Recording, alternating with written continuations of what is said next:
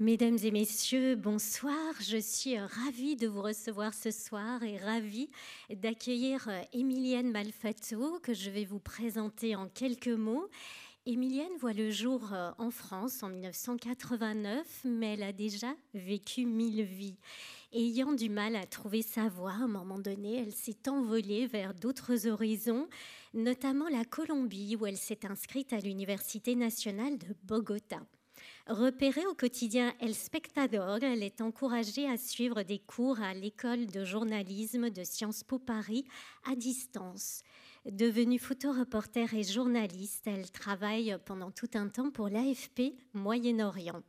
Femme de terrain, elle réalise des reportages en Turquie ou en Irak qui vont notamment lui inspirer que sur toi se lamente le tigre, Goncourt du premier roman, publié chez Elisade.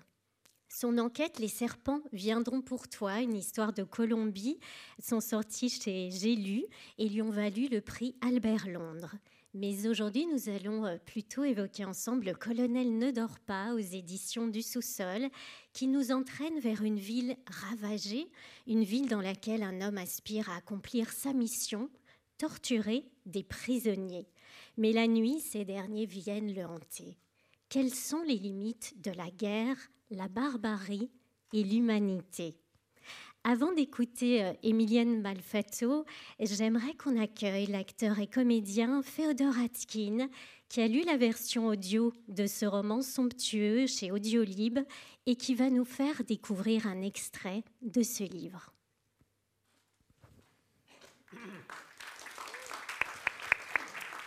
Bonsoir. Bonsoir.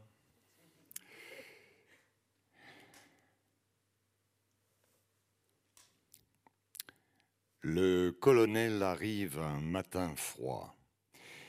Et ce jour-là, il commence à pleuvoir. C'est cette époque de l'année où l'univers se fond en monochrome.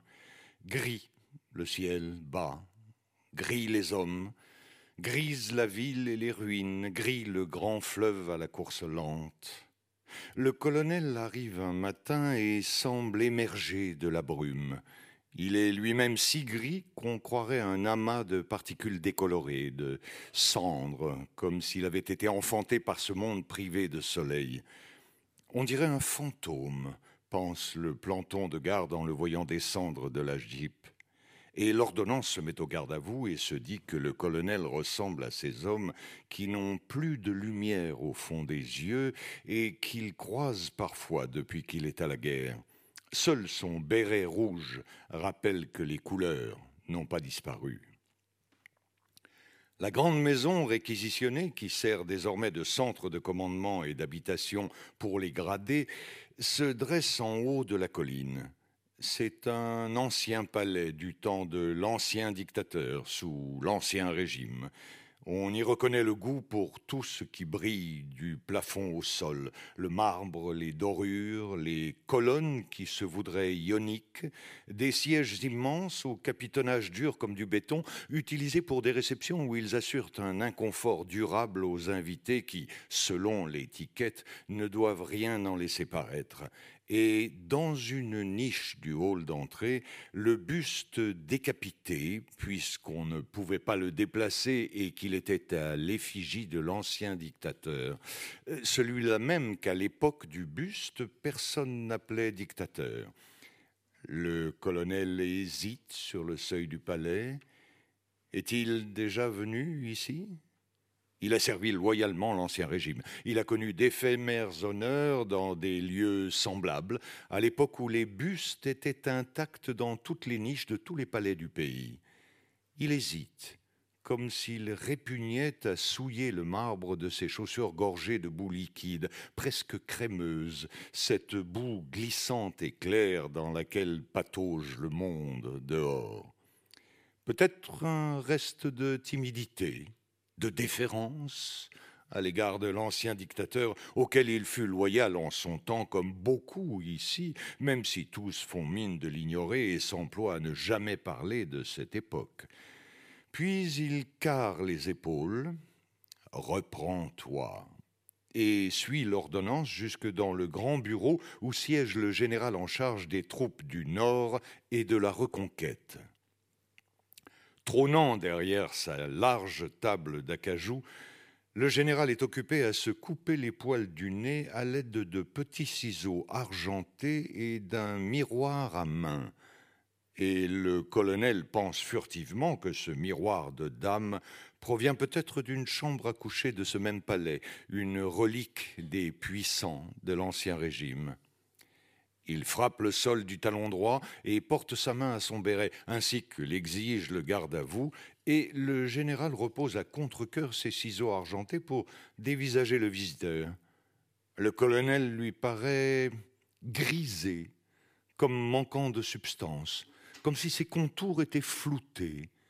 Ce genre d'observation est peu orthodoxe pour un militaire, surtout un général en charge des troupes du Nord et de la reconquête. Aussi l'écarte-t-il avec un reniflement qui fait remonter dans sa narine de petits poils coupés. Quelque chose dans l'homme debout en face de lui gêne le général, lui inspire un sentiment étrange, une sorte d'appréhension. Il ne l'admettra jamais, mais il est heureux qu'il y ait entre eux la distance des uniformes et des grades, de la hiérarchie, et même ce large bureau d'acajou ciré qui, se figure-t-il, forme une sorte de bouclier devant sa proéminente personne. Sans un mot, le colonel lui tend son ordre de mission dont l'entête s'orne d'un bel aigle doré. Le général abaisse ses sourcils touffus sur le papier ivoire, parcourt les lignes officielles, toute l'autorité de la capitale à l'encre noire. Il émet un petit grognement, peut-être veut-il signifier qu'il a enregistré l'information, ou alors une façon d'indiquer qu'on l'a dérangé pour pas grand-chose. D'ailleurs, le général n'a pas grand-chose à dire. L'homme gris va diriger la section spéciale. D'accord, il prend note. Il se sent vaguement obligé de prononcer quelques mots, ne serait-ce que parce qu'il est le chef, donner son assentiment, même si l'ordre de mission ivoire de la capitale se passe de son assentiment, il finit par dire La section spéciale, très bien, il y a beaucoup à faire. Et le colonel, qui se tient toujours devant le bureau, qui n'a pas bougé, hoche la tête. Le général redresse le nez, il attend une réponse, quelque chose de réglementaire. Alors euh, le colonel dit Oui, mon général, parce qu'il n'y a que ça à dire. Mais déjà, il semble absent, comme rentré en lui-même ou parti très loin dans une contrée que le général devine, sans toutefois formuler clairement cette pensée sombre et peuplée de fantômes. Et il n'a soudain qu'une envie, que cet homme étrange et gris sorte du grand bureau, et il le congédie d'un geste, le remettant aux mains de l'ordonnance qui attend dans l'antichambre. Et quand le colonel est sorti de la pièce, le général a l'impression de reprendre sa respiration, comme si pendant les minutes écoulées, il avait, sans le savoir, retenu son souffle pour ne pas aspirer les cendres portées par le nouveau venu. Il lui semble que sa poitrine est plus légère, et il secoue la tête comme pour chasser les particules monochromes abandonnées par le colonel. Puis il renifle fortement et reprend les ciseaux argentés. Dans le gris du dehors, le colonel patauge derrière l'ordonnance qui le conduit au logement des officiers, une autre maison réquisitionnée, un autre vestige de l'Ancien Régime, mais plus modeste, sans marbre ni colonne. En s'avançant sur la colline, il jette un regard à droite, en contrebas, sur la ville, sur ce qu'il en reste, et si c'est comme si ça n'était plus une ville, mais quelque chose d'autre. Un magma, un amas de matière qui formait autrefois, il y a une éternité ou quelques heures, des boulevards, des rues, des maisons où les gens vivaient, mangeaient, dormaient, se disputaient, faisaient l'amour et mouraient. Le dernier verbe seulement reste d'actualité ces temps-ci, pense le colonel. L'ordonnance le conduit dans sa chambre. La pièce est nue. Dans le coin, un sommier de métal, un mince matelas roulé par-dessus. Les vitres ont une épaisseur particulière, comme si elles étaient faites de plusieurs couches de verre qui finissent par déformer toute lumière, toute image provenant du dehors, baignant les pièces d'une atmosphère de bocal, quelque chose d'irisé et opaque à la fois, la sensation de voir le monde à travers une flaque d'essence. Le colonel s'en moque. Il est soulagé. Il sera seul dans la pièce. Au fond, euh, c'est tout ce qui importe. Il ne dit rien, parcourt les lieux du regard, mais il n'y a pas grand-chose à parcourir. Alors l'ordonnance, mal à l'aise, lui aussi mal à l'aise, s'éclaircit la gorge dans un bruit de papier de verre.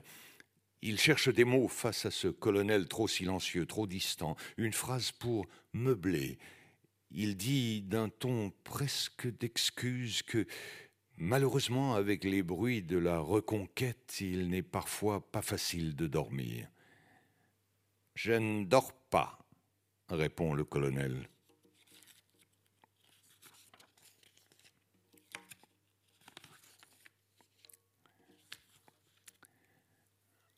Ô vous, mes martyrs qui hantez mes ténèbres, puisque je dois m'adresser à vous, par lequel d'entre vous commencer? Je redoute la nuit comme la proie, le chasseur. Chaque soir, je me tourne vers le soleil dans l'espoir que ce soir-là, il ne tombe pas à l'horizon. Il est le seul qui vous tienne à distance, vous, mes martyrs, mes bourreaux, vous, mon tourment, mais chaque soir, il tombe, il tombe, il disparaît.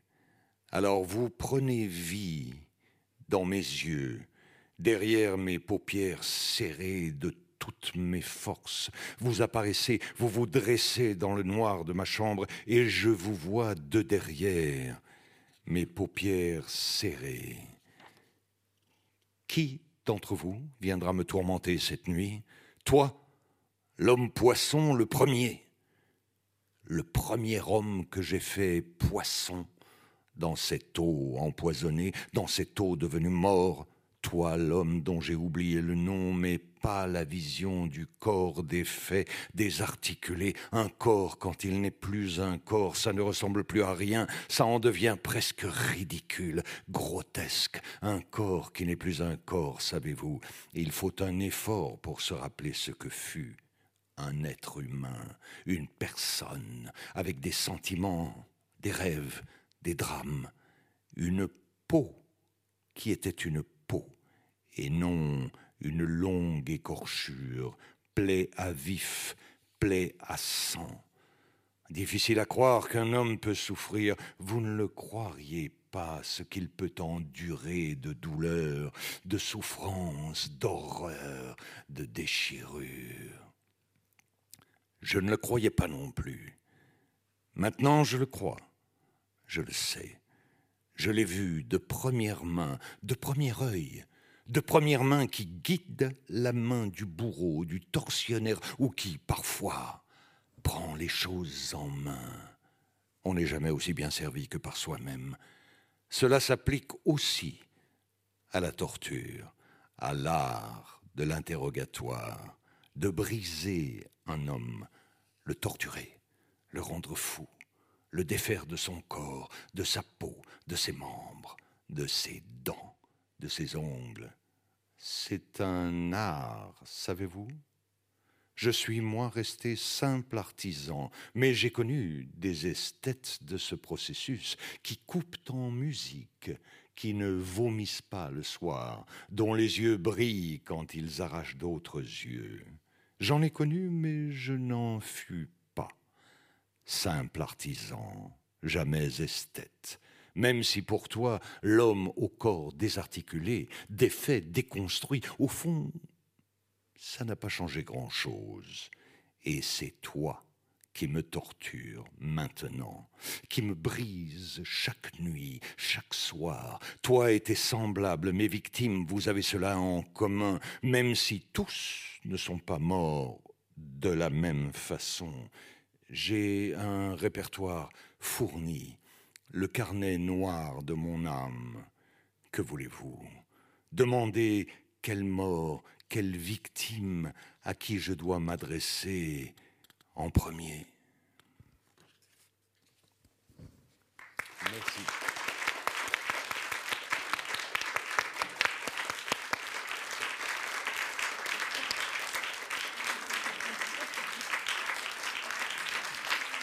Merci Féodor Atkin. C'est aussi un, un, art que de lire ainsi, pas que de torturer. Emilienne Malfato, bonsoir et merci beaucoup euh, d'être avec nous euh, ici. Le général fait référence à un moment donné à une sorte de bouclier. Est-ce que pour vous, la lecture et l'écriture se sont imposées très tôt comme un refuge ou une forme de bouclier? Euh, Bonsoir, bonsoir, pardon, je ne sais jamais comment il faut commencer. alors, l'écriture, non, puisque moi, je suis, j'ai commencé par écrire en tant que journaliste, puisque je suis journaliste et photographe, et je n'avais jamais écrit de fiction, mais même pas une ligne, euh, même pas dans, un journal de collège ou quoi que ce soit, jusqu'à mon premier roman, en fait, euh, que sur toi c'est la montre le tigre. En revanche, la lecture, oui. Euh, puisque j'ai eu la chance de grandir dans une maison où il y avait des livres dans une famille où on, lisait. Et, donc des livres, oui, il y en a toujours eu. Et, et ça, enfin, moi, je suis persuadée que les livres, euh, ça peut être un refuge et ça peut être quelque chose qui sauve. Enfin, ça, fait plein de choses. Ça émeut, ça, bouleverse, ça dérange euh, et ça sauve aussi. Et donc oui, c'est un, refuge. Qu'en est-il de la poésie? Est-ce que c'est quelque chose que vous lisiez aussi? En quoi est-ce que ça influence votre écriture? Euh, alors la poésie, oui, j'en lis, j'en. Alors je, suis un peu, je suis un peu réfractaire à la poésie euh, qui est entre guillemets jolie, c'est-à-dire que la poésie qui, enfin typiquement, je me souviens qu'à l'école, les poésies qu'on nous montrait avec avec des rimes, enfin voilà, qui était quelque chose d'assez, euh, avec une forme qui correspond en fait à ce qu'on à ce qu'on étudie à l'école, euh, ça me laissait assez froide. Euh, en revanche, la découverte de, la, notamment de la poésie en prose de certains poètes, et là je pense en particulier à Aragon, avec certains recueils comme La Grande Gaîté, comme Persécuté, Persécuteur, qui sont pas forcément les plus connus, mais qui sont sûrement les, les plus à vif. Euh, ça, ça a marqué quelque chose, oui, pour moi. Et la poésie, donc Aragon et plein d'autres, puisque j'aime beaucoup la poésie, c'est quelque chose, euh, oui, qui m'influence et qui est vraiment qui me touche. Enfin, mais pour, enfin, encore une fois, pour moi, la poésie, c'est quelque chose qui se passe au niveau du ventre, au niveau des tripes. Enfin, ça prend, ça, ça retourne et voilà, j'ai un rapport très viscéral à ça, quoi. Vous parlez d'Aragon, vous le placez d'ailleurs en exergue de ce livre. Pourquoi est-ce qu'il est vraiment essentiel pour vous Je sais pas. Euh... Je sais pas. Euh... Pourquoi est-ce que est-ce qu'à un moment il y a quelque chose qui touche? Enfin voilà, il y a Aragon, mais il y, en a d'autres. Enfin, je veux dire, je sais pas, je pourrais en citer d'autres. Euh... Je saurais pas dire. Peut-être parce qu'il a écrit des poèmes très, très à vif, justement, très désespéré. C'est probablement pour ça. Mais après, je, en tout cas, là, sur le moment, j'aurais du mal à identifier un, un facteur. Vous disiez que l'écriture ne vous protège pas, que ce n'est pas un refuge. Est-ce que c'est une façon de vous mettre à nu? Euh... Est-ce que c'est une façon de me mettre à nu? Hmm. Je suppose que oui, dans une certaine mesure, mais oui, dans une certaine mesure, parce que quand on écrit, on met, euh, on, met quand même, euh, on met quand même son, cœur et ses tripes sur la table. Euh, donc, donc à ce niveau-là, oui. après, enfin, évidemment que quand on écrit, on, écrit depuis, depuis sa propre personne et sa propre histoire, et, à un moment on parle de soi, même si on n'en parle pas ouvertement. après, j'ai la sensation que le fait que, par exemple, le, colonel, c'est quand même, enfin, c'est clairement de la fiction. Euh, je, ne suis pas le colonel, euh, heureusement. Mais euh, ce que je veux dire, c'est que par rapport à d'autres auteurs qui, écrivent des choses où on peut peut-être plus facilement faire un lien avec, avec leur propre histoire, avec leur propre personne, je pense qu'il y a cette forme de protection-là, ou alors de pudeur, c'est peut-être plus de pudeur dont il s'agit. Euh, mais voilà, enfin, on, peut pas. Euh, je suis pas sûre qu'en lisant les livres, on peut dire euh, tiens, j'identifie telle chose chez elle et donc je me mets à nu, mais sans me mettre complètement à nu non plus, quoi. C'est une façon de se protéger, peut-être aussi. C'est une façon de se protéger. Je sais pas si je serais capable de. Enfin, je pense qu'il faut c'est une autre forme de, dévoilement et de, et, de courage. Enfin, je ne sais pas à quoi tient le courage, quoi, mais les, les gens qui, qui, enfin, qui racontent des choses qu'on peut vraiment lier à leur propre histoire, enfin, ça veut dire euh, s'exposer sur la place publique. Alors, je, sais aussi qu'on vit dans une époque où, exposer sa vie sur la place publique, sur les réseaux sociaux, c'est très à la mode. Mais, mais hum, moi, c'est quelque chose que j'ai beaucoup de mal à faire, en tout cas. Dans ce livre figure cette phrase, mais au fond, la réalité, qu'est-ce que c'est? C'est aussi euh, l'une des questions que vous nous posez euh, à travers ce livre qui aussi, entre, euh, ben, comme Féodore l'a lu, entre des passages réels de la vie quotidienne et puis l'imaginaire du, tortionnaire, on va y revenir. Euh, mais vous, en tant que journaliste, photographe ou écrivain, pourquoi vous avez été vers des métiers qui creusent justement la réalité, qui essayent de la refléter d'une certaine manière? Alors moi, c'est terrible parce qu'en fait, je suis devenue journaliste parce que, donc, comme, euh, comme euh, Pardon, en fait, Karen et moi, on se tutoie dans la vraie vie. Est-ce qu'on peut, est qu'on peut se tutoyer? Parce que ça me fait très bizarre de dire vous. Je suis désolée. En fait, on, s'est déjà rencontrés et j'aurais vraiment du mal à te dire vous. J'ai du mal à tutoyer sur scène, mais. Pardon. donc, comme tu l'as dit, euh, moi, j'ai découvert le journalisme en fait, euh, donc, en travaillant dans un quotidien à Bogota. Et c'est terrible parce que moi, je suis devenue journaliste. Mais la raison, c'est parce que je, je, me suis dit, mais en fait, euh, en fait c'est quelque part, c'est terriblement amusant comme métier. Donc, euh, enfin, oui, on a tous vu Les Hommes du Président, il y a cette espèce d'imaginaire très romantique du journalisme et du photojournalisme, de dénoncer des choses, mais il y a aussi quelque chose de bêtement terre à terre qui consistait à dire, en fait, c'est un métier que je pourrais faire tous les jours parce que ça, parce que, parce que ça m'intéresse, parce que ça m'amuse, pas au sens de, pas au sens de la, de la franche rigolade, mais au sens de, de de je serais capable de faire ça tous les jours sans avoir envie de me pendre au bout de trois mois quoi donc euh, donc je, ne suis pas sûre qu'il y avait un après il y, a des choses enfin ça c'est l'argument euh, c'est l'argument on va dire que j'admets même par rapport à moi-même et, et, et par rapport aux gens après il y a sûrement des choses plus inconscientes et oui il y a, y a beaucoup de curiosité il y a Enfin, il y a eu des choix aussi qui n'étaient pas anodins. Enfin, par exemple, quand j'ai quitté l'AFP pour aller vivre dans une zone de guerre, Là, il y a d'autres choses, je pense, qui se jouent. Et, oui, il y a un intérêt pour une certaine réalité, pour, euh, pour une réalité peut-être qui est, qui est pas facilement accessible. Il y a peut-être un peu de ça, d'aller chercher des choses qui ne sont pas forcément euh, immédiatement à la portée. Enfin, clairement, aller dire, bon, bah, on, va aller s'installer, on va aller s'installer en Irak euh, à 40 km du califat. Donc il y a plein de choses qui entrent en jeu, y compris des, y compris des, choses qui sont liées à l'ego, très clairement. Mais, euh, mais je pense qu'il y a aussi cette volonté de dire on va aller voir dans des endroits où tout le monde ne va pas forcément voir et où c'est pas forcément évident d'aller voir.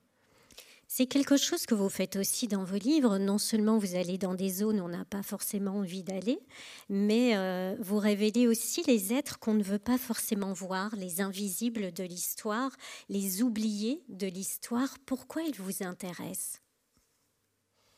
Alors, euh, je vais faire un distinguo entre, entre différents, différents personnages parce que, par exemple, mon, mon, deuxième livre, euh, celui sur la Colombie, Les serpents viendront pour toi, il parle, c'est une, un, une enquête, un récit journalistique, je ne sais pas comment il faut dire, sur, sur l'assassinat d'une femme. Euh, et là, on est dans quelque chose qui consiste à dire, oui, on va essayer de creuser cette histoire et de parler d'un phénomène en l'incarnant et en racontant une histoire particulière, en racontant la, vie et la mort d'une femme.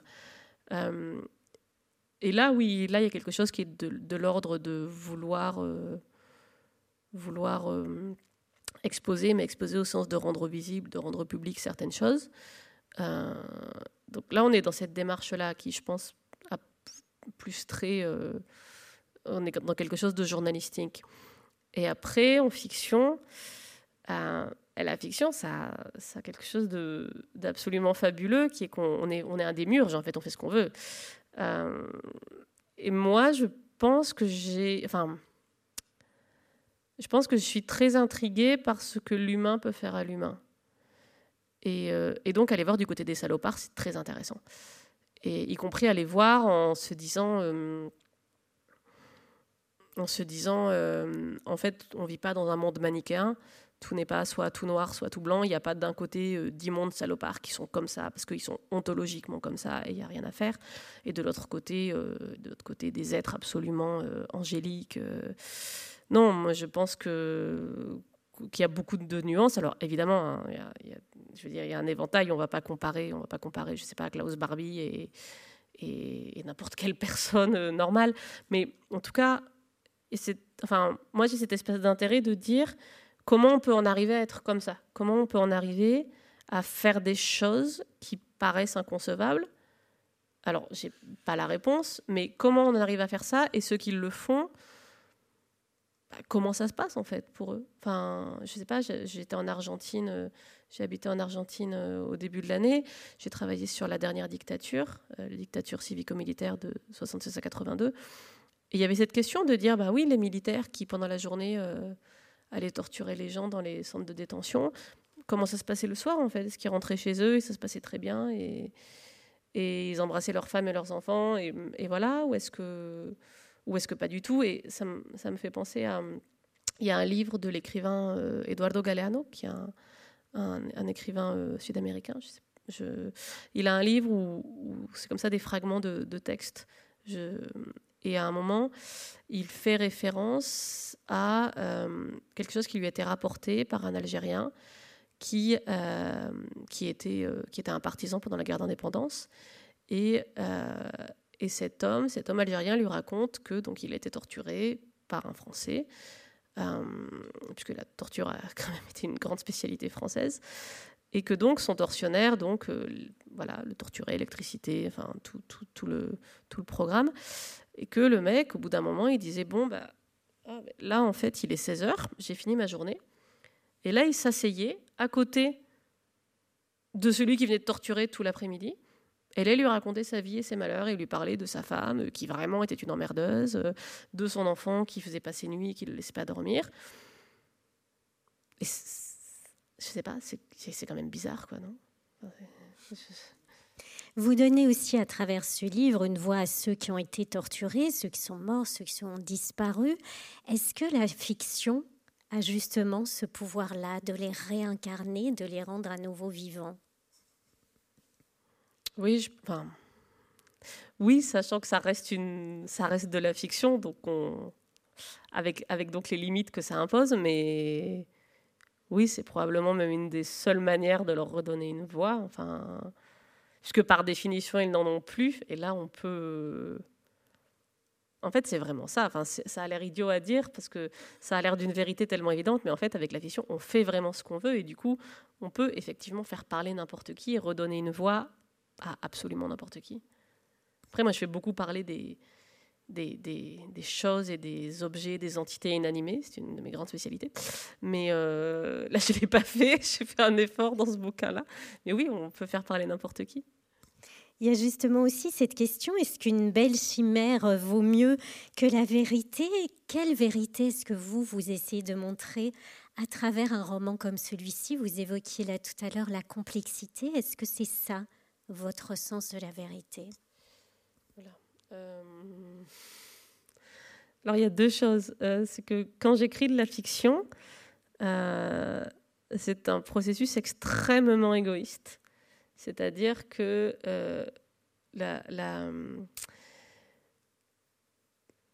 Enfin, voilà, moi, je, l'ai un peu dit au départ, j'avais pas du tout prévu d'écrire de la fiction dans ma vie, et ça m'est tombé dessus euh, avec quelque chose de, très fort et de très impulsif, et quelque chose qui, qui, vraiment qui devait sortir comme quelque chose que j'entendais qui devait sortir. Mon éditeur est dans la salle, il m'a demandé de ne pas utiliser cette métaphore, mais c'est un peu l'écriture vomitive, voilà. euh, désolée. Adrien. Euh, donc, c'est très égoïste. Donc, quand j'écris de la fiction, il y a. En fait, c'est juste pour moi me libérer. C'est vraiment, c'est absolument égoïste. Euh, vraiment, il y a le seul désir, c'est se libérer de quelque chose qui doit sortir. Euh, après, j'imagine, j'ose espérer qu'il y a des processus inconscients qui font que tout ça n'est pas juste une crise de schizophrénie. Et donc, je pense qu'il y a des choses derrière. Après, en toute sincérité, je, non, je pense que c'est assez cathartique. Et, euh, et je suis pas sûre que j'écrirais de la fiction si j'avais si j'avais pas euh, vécu certaines choses et vu certaines choses. Et, enfin voilà, je pense que c'est clairement lié à mon expérience euh, bah, de journaliste de guerre. Quoi. Justement, dans ce livre-ci, qu'est-ce que vous aviez besoin de, de cracher, de vomir, de quoi euh, vous deviez vous libérer? Euh, Je ne sais pas en fait, parce que justement, c'est quelque chose que je que je maîtrise pas. Et a posteriori, a posteriori, je vois des choses, je distingue certaines choses, mais, en fait, c'est très, enfin, c'est très très flou. C'est comme le bouquin, c'est comme le colonel, c'est très très flou. Après, je, me souviens euh, quand j'ai terminé l'écriture, donc il y a, il y a quoi, il y a un an et demi, il y a plus d'un an et demi. Euh, j'ai eu la sensation d'avoir d'avoir refermé une page et, et qui est une page qui était liée à la guerre, d'avoir d'avoir fermé un chapitre, d'avoir dit ok là il y a quelque chose qui est lié à la guerre qui est parti. Donc euh, donc je, mais je pense que beaucoup de choses sont liées à cette expérience de la guerre. De quoi vous sentez le témoin? Euh, à, à, quel, à quel niveau? Quand vous allez à la guerre, par Ah, ouf. Euh...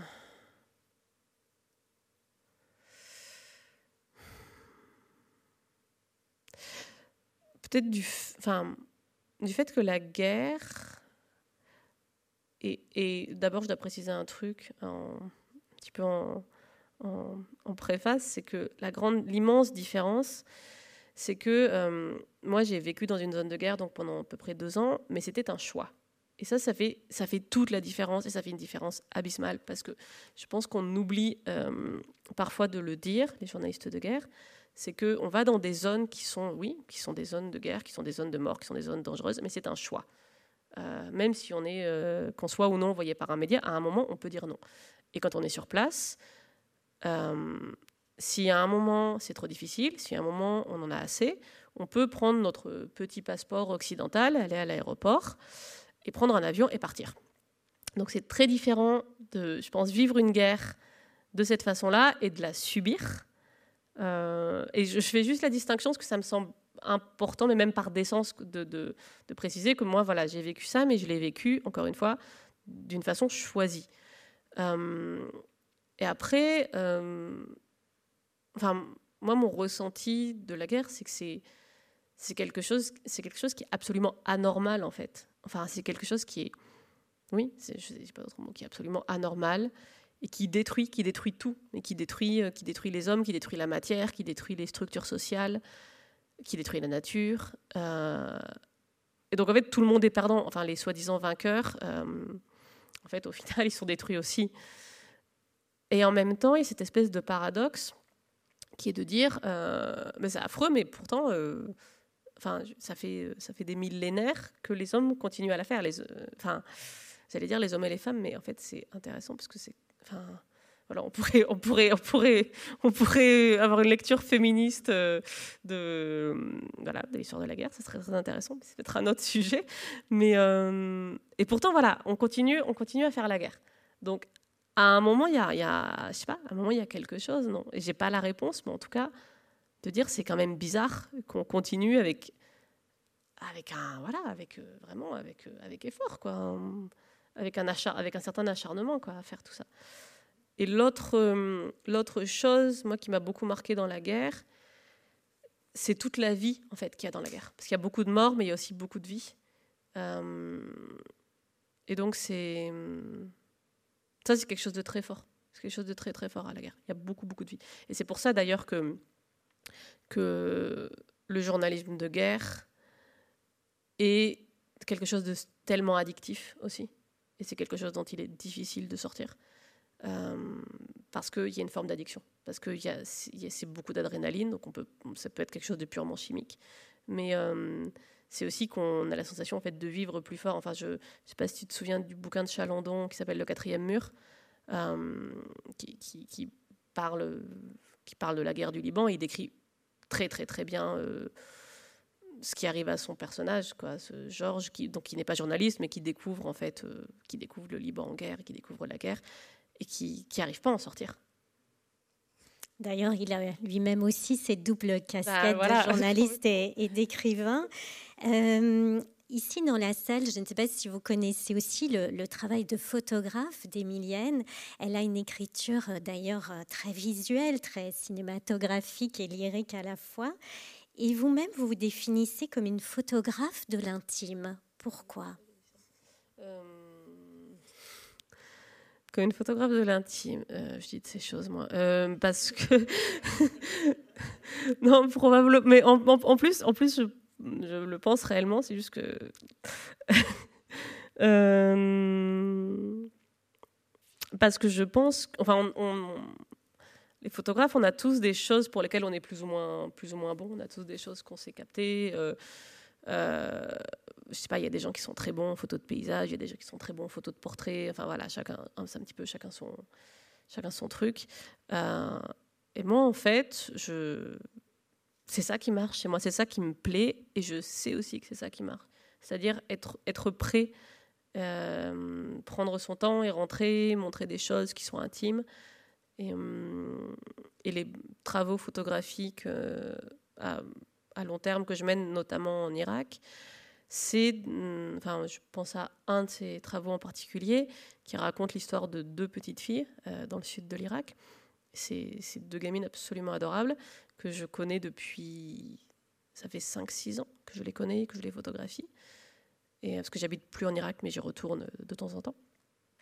Et, euh, et c'est, euh, ça me plaît ça de rentrer dans la maison, de montrer euh, cette espèce de moment où on devient vraiment invisible et où, euh, et où il se passe des choses et où, et où en fait et où la vie fait irruption et où du coup la vie fait irruption dans les photos et où et là moi c'est ça qui pour moi fait sens en fait dans ce métier, cette espèce de espèce de moment où on est suffisamment prêt mais dans tous les sens du terme, pas, pas seulement pas seulement en termes de distance quoi, mais d'être prêt dans le sens de du moment où les gens vous ont tellement assimilé qu'en fait ils vous oublient.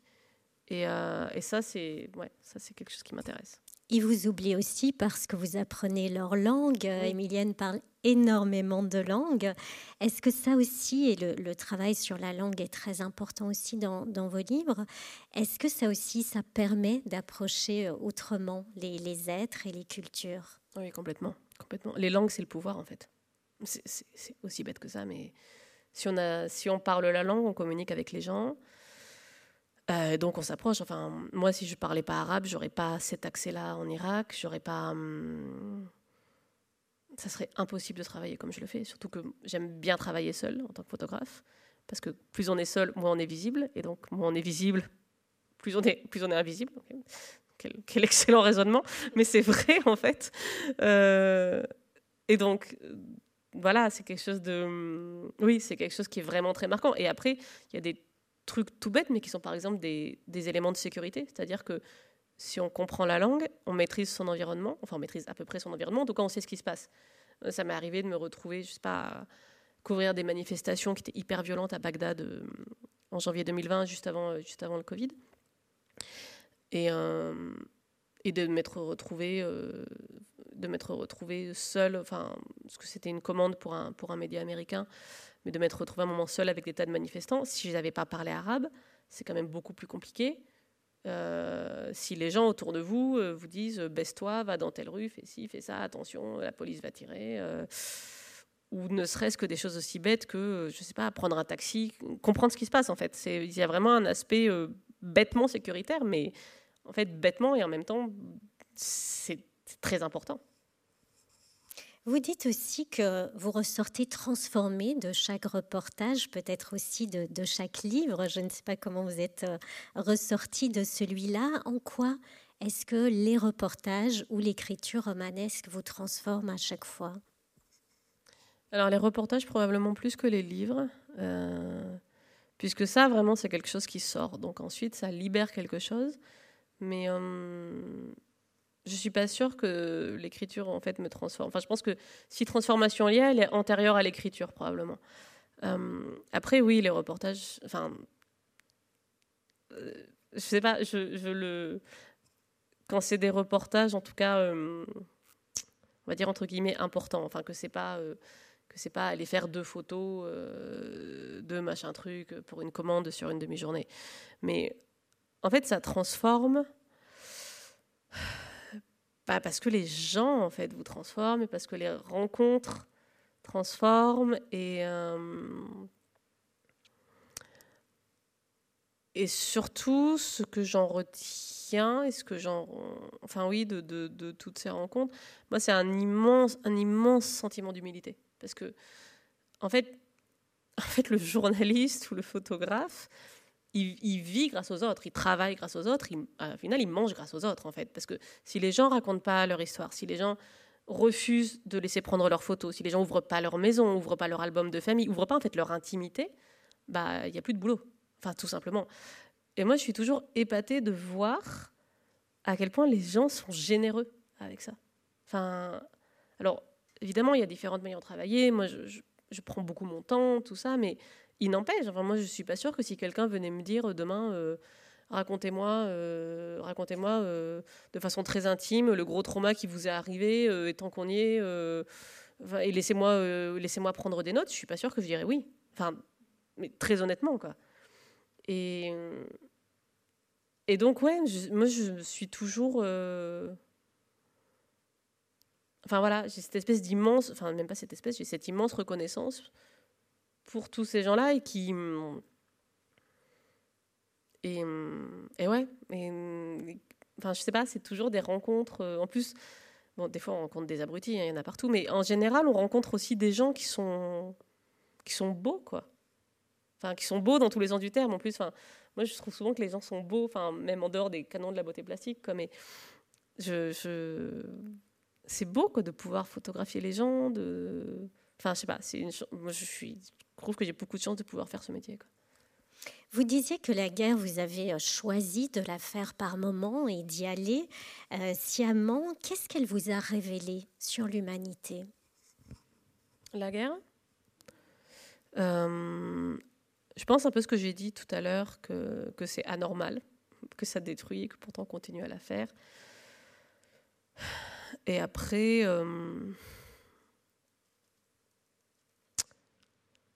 c'est compliqué parce que euh, moi j'ai couvert une guerre, j'ai vécu entre guillemets une guerre qui est euh, donc la, dernière guerre en Irak en fait contre l'État islamique. Et euh, et j'ai eu un rapport assez personnel à cette guerre puisque donc j'habitais j'habitais vraiment au sens d'avoir un appartement dans cette région donc c'était pas j'étais pas une journaliste qui venait régulièrement qui restait à l'hôtel qui tout ça non c'était ma maison euh, j'avais des gens très très très très proches qui étaient, qui étaient, qui étaient soldats. Donc il y avait un rapport assez, voilà, assez personnel à la guerre. Euh,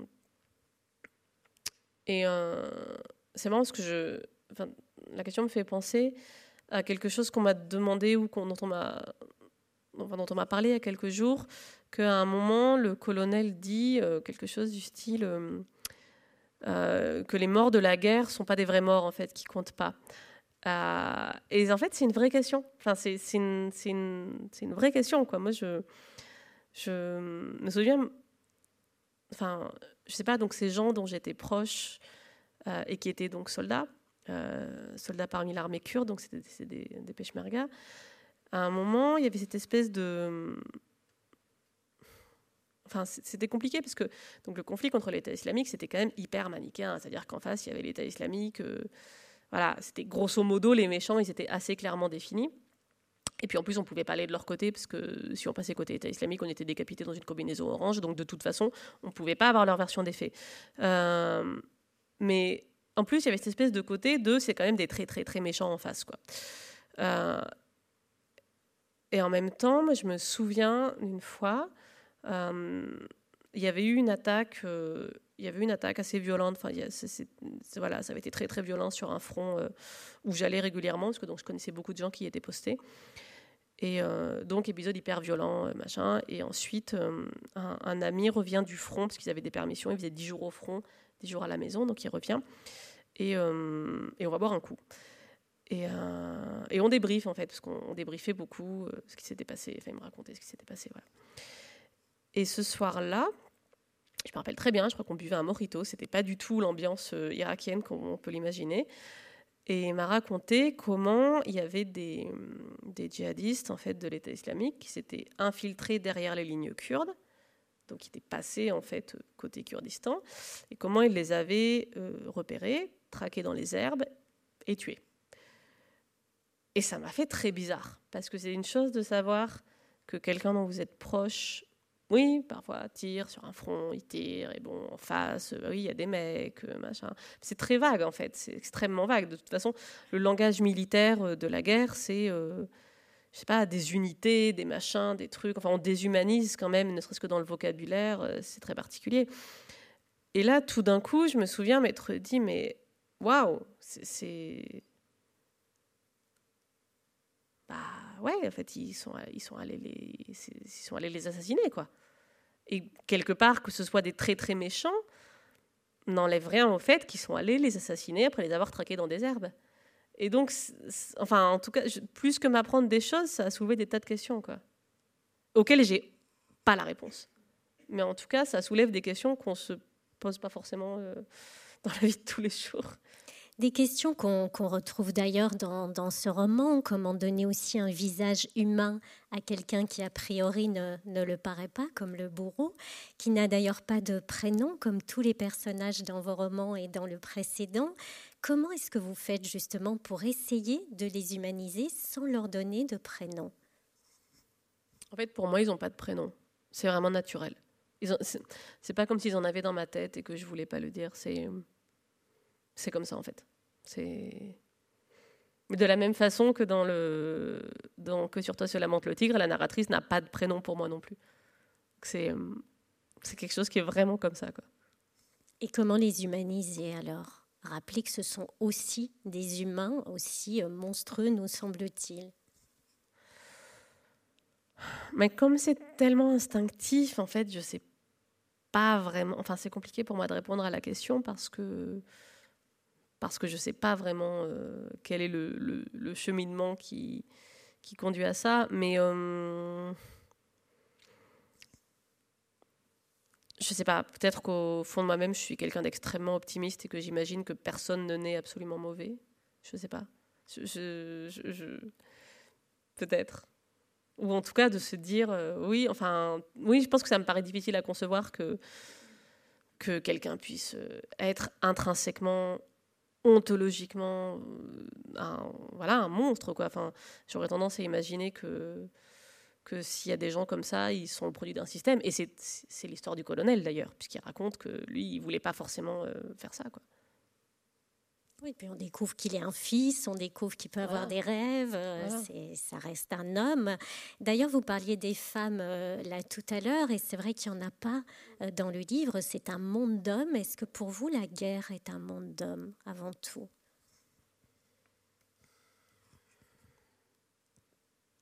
Je ne sais pas si toutes les guerres sont des mondes d'hommes. Moi, la guerre que j'ai connue, c'était un monde d'hommes, ouais. Parce que c'était une guerre euh, entre, soldats kurdes et État islamique, donc ouais, c'était, c'était que des hommes. En tout cas, mon expérience de la guerre, elle était très masculine.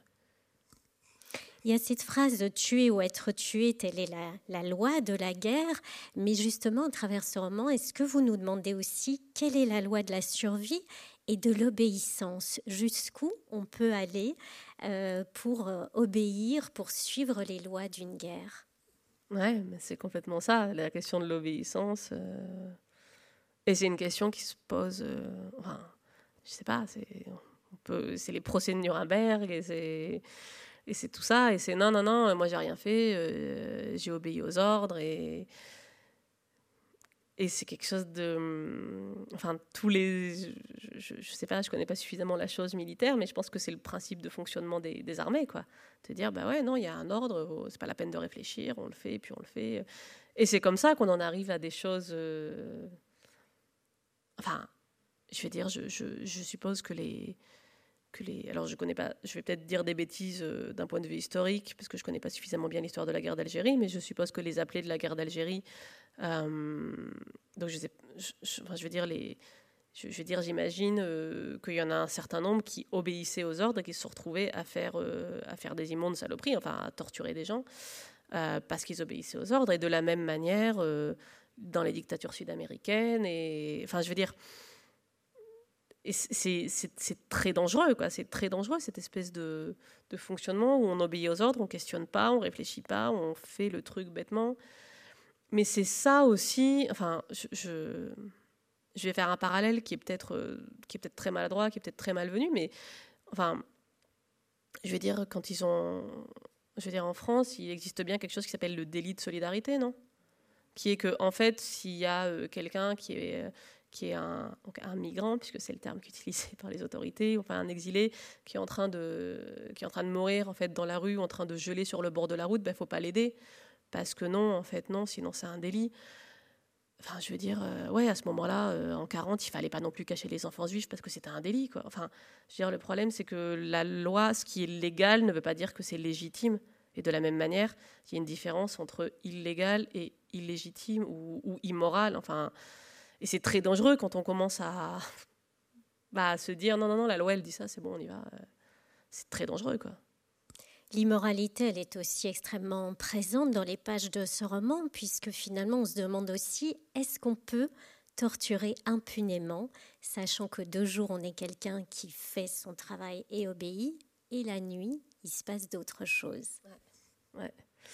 Ben ça, en fait, pense que pour le savoir, il faudrait pouvoir rentrer à l'intérieur de l'âme euh, des tortionnaires, parce que bon, lui, il dort pas, mais est-ce qu'on peut imaginer qu'il y en a d'autres qui, qui, qui, vont très bien, quoi, qui font ça vraiment, et ça se passe bien, et ils n'ont pas de soucis? Je sais pas. Il y a un, il y a un documentaire euh, et, un, livre d'ailleurs de Marie-Monique Robin, euh, qui s'appelle, qui est une, grande journaliste, et son documentaire s'appelle, je crois, Les escadrons de la mort, l'école française, où elle parle justement de toute l'école française euh, de la torture. Et elle, euh, elle s'est débrouillée, je ne sais pas comment elle a fait son coup.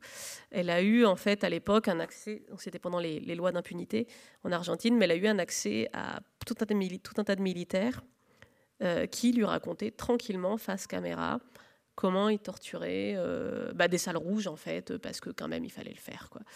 Et les mecs, visiblement, ça allait pas mal. quoi.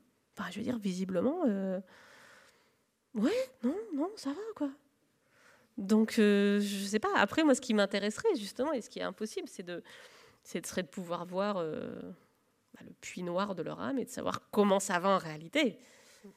Et ça, ça c'est impossible, mais c'est peut-être pour ça que, que j'ai essayé de le faire avec la fiction, parce que c'est la seule manière.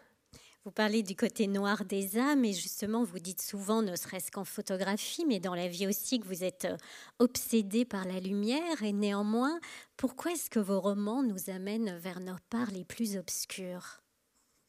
C'est une excellente question. Euh...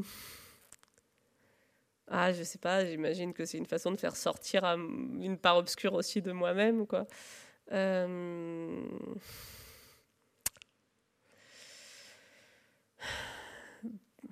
Ouais, c'est une. Enfin, je veux dire, c'est que je suis pas quelqu'un de, je pense, de, trop obscur ou de trop tragique dans la, dans la vie de tous les jours, mais j'imagine que, que, voilà, moi aussi j'ai une face obscure et du coup, euh, ça allait gratter un peu ça, ou aller faire sortir ça, ou aller faire sortir des choses que j'ai, que j'ai, certaines choses en tout cas, que j'ai pu voir ou que j'ai pu vivre et. Euh, et les faire sortir parce que, parce que justement, j'ai pas envie d'avoir ça en moi. Quoi les faire sortir sous forme de, de conte. On peut aussi percevoir ce roman comme un conte métaphorique, puisque c'est la guerre. On peut soupçonner que ce soit en Irak, mais ça peut être euh, n'importe où dans le monde, à, à n'importe quelle époque. Pourquoi est-ce que vous avez opté pour un conte poétique pour raconter l'horreur? C'est terrible parce que c'est toujours pareil. En fait, j'ai pas vraiment choisi. Donc, euh, j'ai pas vraiment choisi. Mais ça me déplaît pas a posteriori, euh, que, ce soit, que ce soit ancré ni dans un temps ni dans un lieu. Euh, déjà parce que, parce que du coup, voilà, chacun peut y voir, euh, chacun peut y voir ce qu'il veut. moi, j'y vois certaines choses et je pense que chacun, en fonction de, de son vécu, de ses lectures, enfin voilà, de tout un tas de choses, peut y voir ce qu'elle ou il veut. Et après, a posteriori, en fait, c'est bien pratique en tant qu'autrice euh, de ne pas avoir à justifier de pourquoi l'action dans un tel lieu. Enfin, ça par rapport à mon premier bouquin qui est où l'action se déroule en Irak et se déroule en Irak parce que c'est un pays que je connais bien euh, et où ensuite je me suis retrouvée à, à, chaque fois à devoir dire attention, attention, attention, euh, que le bouquin parle d'un crime d'honneur, de dire attention, le, crime d'honneur n'est pas l'apanage de l'Irak, n'est pas l'apanage du monde arabe, n'est pas l'apanage du monde musulman. Et je me retrouvais un peu à faire ça parce que j'avais des gens en face qui des fois me disaient euh, oui quand même les méchants arabes ils tuent leurs femmes, mais nous on est vachement bien. Et c'était pas du tout, c'était un milieu de ce que je voulais dire. Donc là, en fait, je suis bien contente, mais vraiment, je suis bien contente de ne pas avoir à, justifier de pourquoi est-ce que euh, c'est telle guerre dans tel lieu et machin. vraiment bien contente. Quoi. mais, dans nos sociétés euh, cartésiennes, la mort, le deuil et les fantômes euh, sont repoussés au maximum. Et vous, qui avez vécu euh, dans de nombreux pays et, cultures, qu'est-ce que vous avez appris sur le pouvoir des morts, le pouvoir des fantômes?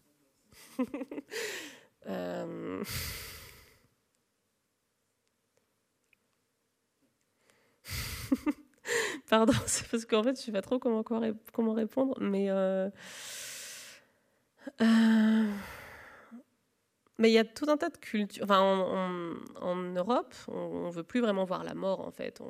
Les fantômes, c'est des histoires pour les enfants, et la mort, euh, bon, ben non, en fait, si on peut ne pas la voir, quand les gens vont mourir, on les met à l'EHPAD, et puis ensuite on les voit pas, et puis ensuite, voilà, on fait ça vite fait, bien fait, et, surtout, on n'y pense pas. Il y a tout un tas de cultures où, en fait, ou en fait non. Enfin déjà historiquement dans l'histoire de l'humanité, euh, les morts n'étaient pas du tout relégués. Enfin je veux dire il y avait, il y avait des, les morts qui pouvaient être enterrés dans le dans le patio de la maison, dans la cour de la maison. Enfin je veux dire c'était pas forcément quelque chose qu'on allait comme ça repousser.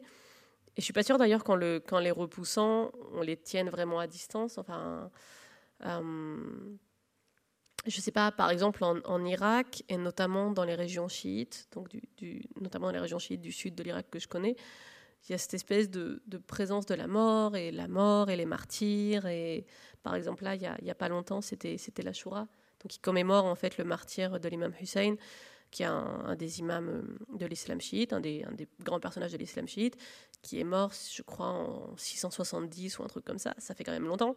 Et il y a des gens, il y a des gens qui, qui vraiment qui revivent le truc. Et, euh, enfin, il y a cette espèce de souvenir de la mort qui est important. Donc, peut-être à mon goût personnel, peut-être un chouïa trop. Enfin, je ne suis pas forcément euh, dans, là-dedans non plus. Mais en tout cas, euh, oui, j'ai vécu dans des cultures où, euh, où on cache moins la mort. Et, ça change probablement mon rapport à ça. Et après, bon, la question des, des fantômes et de tout ça, je ne sais pas, c'est plus... Là aussi, il y a des gens... c'est rencontrer des gens avec différentes sensibilités qui vous racontent d'autres choses et, et qu'on ne rejette pas en disant non, non, non ça c'est de la superstition, euh, non, non, euh, ça marche pas. Quoi. Voilà, on peut aussi écouter les gens et dire bon, ben ok, euh, ça, ça fait sens pour vous. Peut-être peut-être pas pour moi, ou peut-être si, ou peut-être voilà, mais en tout cas, je sais pas, être ouvert, enfin en tout cas dire, ok, il y a d'autres, d'autres opinions, quoi, d'autres visions des choses. Ici, ils sont très présents, les, les, morts, les fantômes, ils sont très bavards, justement. et ils nous interpellent aussi sur cette question dont on n'a pas forcément la réponse, mais comment finalement préserver son humanité et sa dignité en temps de guerre ou dans des régimes dictatoriaux?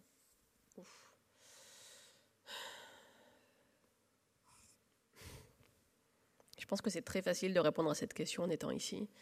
Enfin, c'est très facile de dire, euh, bah, quelque part, il faut rester du bon côté de la barrière et il ne faut pas devenir un salaud et il ne faut pas dénoncer et il faut, il faut être quelqu'un de bien en fait. Il faut être du côté des héros. Et je pense que c'est très facile de le dire en étant ici. Euh, enfin, clairement, en n'étant pas en situation de.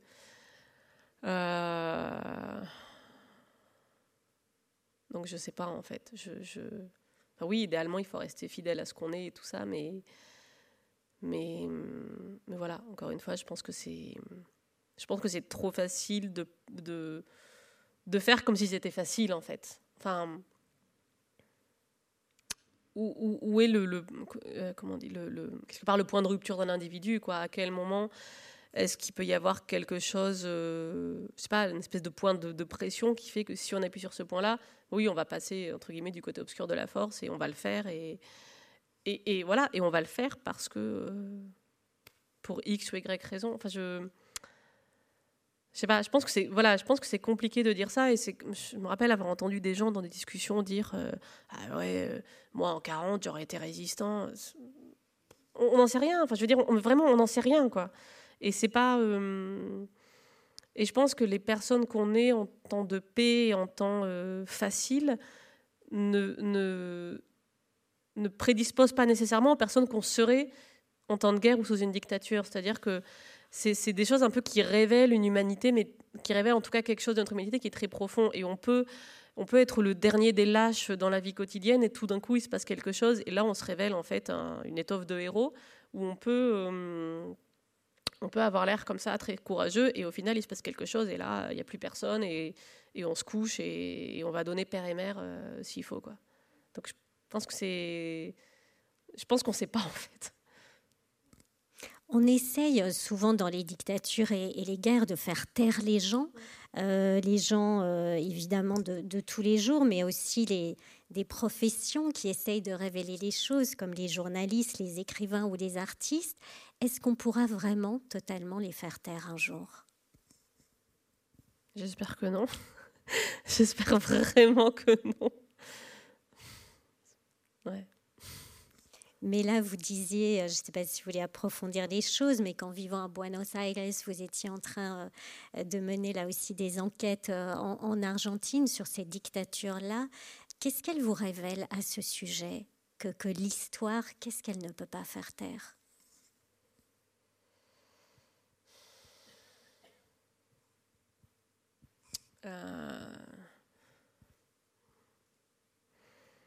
Bah, enfin, déjà pour l'Argentine, c'est un petit peu particulier parce que la, dictature, elle a fini à 40 ans, puisqu'elle a terminé euh, en 82.